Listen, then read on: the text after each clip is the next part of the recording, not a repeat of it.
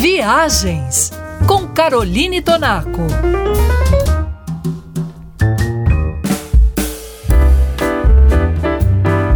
Praias espetaculares e dramáticas paisagens de deserto. Pequenas cidades e povoados acolhedores. Hotéis maravilhosos e luxuosos que proporcionam descanso de qualidade. Sol, mar e o sonho de fazer uma viagem perfeita realizado. Los Cabos nos faz sentir na pele o que é estar de bem com a vida.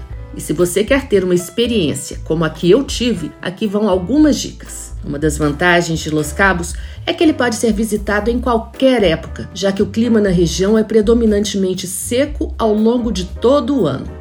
Durante os meses de dezembro a março, o clima é ameno e a ausência de chuvas facilita a observação das baleias. Esta é considerada a melhor época do ano para visitar Los Cabos. Entre os meses de julho e outubro, o calor aumenta e, junto com ele, cresce a probabilidade de chuvas. Mas ainda assim, Los Cabos ostenta a reputação de desfrutar de 350 dias de sol ao longo do ano.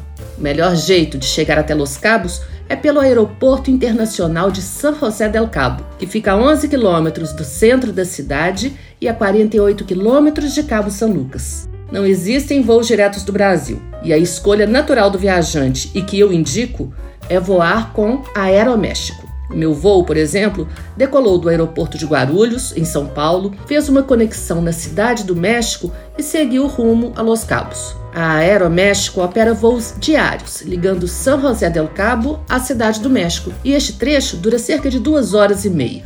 Ao longo dos últimos programas, eu dei muitas dicas de Los Cabos para vocês.